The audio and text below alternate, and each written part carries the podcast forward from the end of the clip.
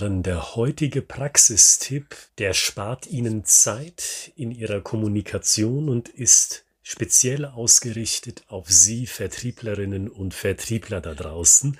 Aber keine Angst, wenn Sie in einer anderen Abteilung arbeiten, dann können Sie diesen Tipp auch für sich übersetzen. Mein Name ist Oliver Gritzmann und Sie hören den Podcast, wenn es um die Unternehmenskommunikation mit Storytelling geht. Und ganz nebenbei ist dies die allererste Podcast-Episode im neuen Jahr, im Jahr 2022, also alle miteinander herzlich willkommen in diesem neuen Jahr und ich wünsche Ihnen, dass es ein besonders gutes, gesundes, erfolgreiches und nicht zuletzt auch ein kreatives Jahr wird.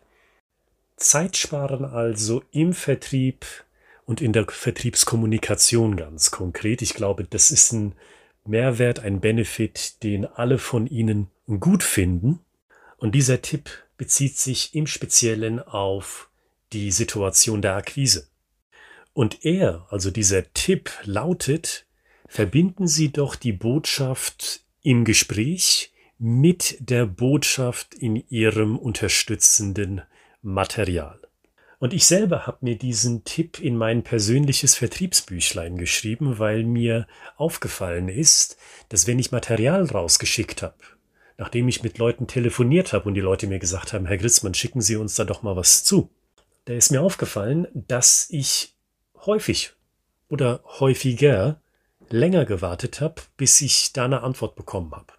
Und in diesen Fällen, Sie kennen mich, habe ich natürlich nochmal angerufen, habe also einen Follow-up gemacht. Und mindestens zwei, wenn nicht sogar dreimal, da hat mir die Person am anderen Ende gesagt, ich paraphrasiere, Wissen Sie, Herr Gritzmann, ich habe ein bisschen gezögert, zu Ihnen zurückzukommen, also telefonisch, weil das, was Sie mir am Telefon erzählt haben, das hat nicht unbedingt gepasst zu dem, was sie mir als Material geschickt haben. Und da muss ich für meine Vergangenheit eingestehen, das stimmt. Und ich möchte vermeiden, dass Sie denselben Fehler machen. Also auf den Praxistipp nochmal im Konkreten zu sprechen zu kommen. Wenn Sie sich einen Pitch zurechtgelegt haben, mit Storytelling, also wenn Sie mentale Bilder niedergeschrieben haben, und sie denken sich, genau so will ich das der Person am anderen Ende des Hörers sagen, dann machen Sie mal konkret den Vergleich, ob diese Botschaft auf Ihrem Stück Papier übereinstimmt mit dem unterstützenden Material, das die Person anfragt. Sei das jetzt ein Flyer, sei das eine Broschüre oder sei das ein White Paper. Und wenn ich meine, wenn ich frage, ob die beiden Sachen inhaltlich übereinstimmen, dann bin ich Purist und Sie sollten das auch sein. Was ich damit meine ist, stimmt der Inhalt auf den ersten Blick für den Laien überein. Das heißt, ist da dieselbe Wortwahl drin? Ist da dieselbe Botschaft enthalten? Und stimmt da auch der Call to Action überein? Was Sie also nicht haben wollen, in meinen Augen, ist, dass sich die Person, der Sie das schicken, erstmal Gedanken machen muss nach dem Motto, Moment mal, Moment mal, der Herr Gritzmann, der hat mich angerufen, wir haben telefoniert, über was haben wir gesprochen? Da war doch etwas anderes als das, was ich jetzt hier in der PDF lese.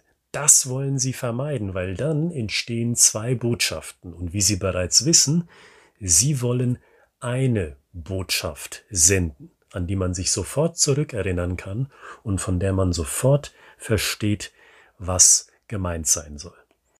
Konkretes Beispiel. Wenn wir Kaltakquise machen und wir suchen uns bestimmte Unternehmen heraus, dann wissen wir von einer Anzahl an Unternehmen, die wir uns rausgesucht haben, die kennen schon Storytelling. Die haben vielleicht sogar schon in-house eine Storytelling-Abteilung. Auch das kommt vor.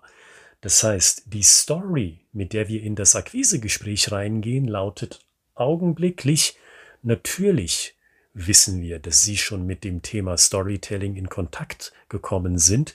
Wir wollen on top uns als Dienstleister verstehen, weil wir kommen aus dem Schauspiel und können Ihnen Kommunikationstipps geben, die Sie bisher so noch nicht gelernt haben. Das ist das Framing, das ist die Storyline, mit der beispielsweise ich in ein Gespräch reingehe. Und unser Infomaterial sieht genauso aus. Natürlich haben wir mehr als ein Infomaterial, aber wir haben eben auch dieses Infomaterial, wo genau dieselbe Botschaft bespielt wird auf einer Seite oder auf eineinhalb Seiten. Das ist je nach Infomaterial anders. Gemeinsamer Punkt ist, es ist kurz, darauf will ich hinaus. Und vor allen Dingen will ich darauf hinaus, dass auf diesem speziellen Infomaterial, also auf einer simplen PDF, genau dieselbe Botschaft gespielt wird. Unser Angebot ist on top anzusehen, also zuzüglich zu dem, was Sie bereits haben. Und dann haben wir noch ein kleines Beispiel, wie wir einem anderen Unternehmen geholfen haben, wo ebenso schon Storytelling Vorkenntnis da gewesen ist. Aber ich betone das nochmal kurz, keine Litanei erzählen wie in der katholischen Kirche, kurz, weil die Leute haben sehr wenig Interesse, etwas Langes zu lesen. Das wissen Sie, das weiß ich. Nochmal zur Erinnerung, dass Ihre Texte, Ihr Infomaterial nicht zu lang wird. Und so sparen Sie Zeit. Das ist doch die Quintessenz dessen, was ich Ihnen heute als Praxistipp mitgebe. Sie sparen sich zum Beispiel die Zeit des Follow-ups, weil mir wiederholt auffällt, dass sich die Leute selber zurückmelden, wenn Sie diese eine Botschaft gespiegelt bekommen, einmal im Telefonat, aber dann auch auf dem anderen Kanal, nämlich der E-Mail in Form dieser PDF, die Sie sich ausdrucken können, nochmal durchlesen können, Ihrem Vorgesetzten oder Ihrer Vorgesetzten präsentieren können, kurz intern Absprache halten können und dann zum Telefonhörer greifen und sagen, Herr Gritzmann, ich habe mal intern gepitcht, hier bei uns im Unternehmen. Danke für das Material, da steht genau dasselbe drin und noch mehr also ausgeweitet, was wir am Telefon besprochen haben. Und aus unserem Gespräch habe ich mir noch zwei, drei Notizen gemacht, die habe ich hier intern auch weiter verbreitet. Ich rufe Sie mal an, lassen Sie uns mal einen nächsten Zoom-Call ansetzen.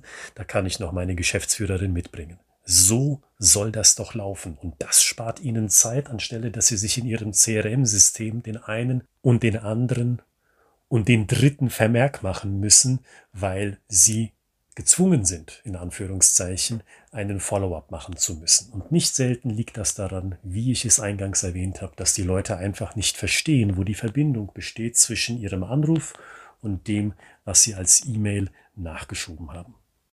Und wenn Sie sagen, Herr Gritzmann, naja, das können Sie so einfach sagen, bei uns geht das aber gar nicht, weil das Marketing macht bei uns die Broschüre, den Flyer oder generell das Material und meine Art Vertrieb zu machen ist dann nun mal unterschiedlich, dann gebe ich Ihnen diesen Gedankenanstoß. Haben Sie sich mal mit der Marketingabteilung in Kontakt gesetzt und haben Sie versucht, eine gemeinsame Linie zu finden?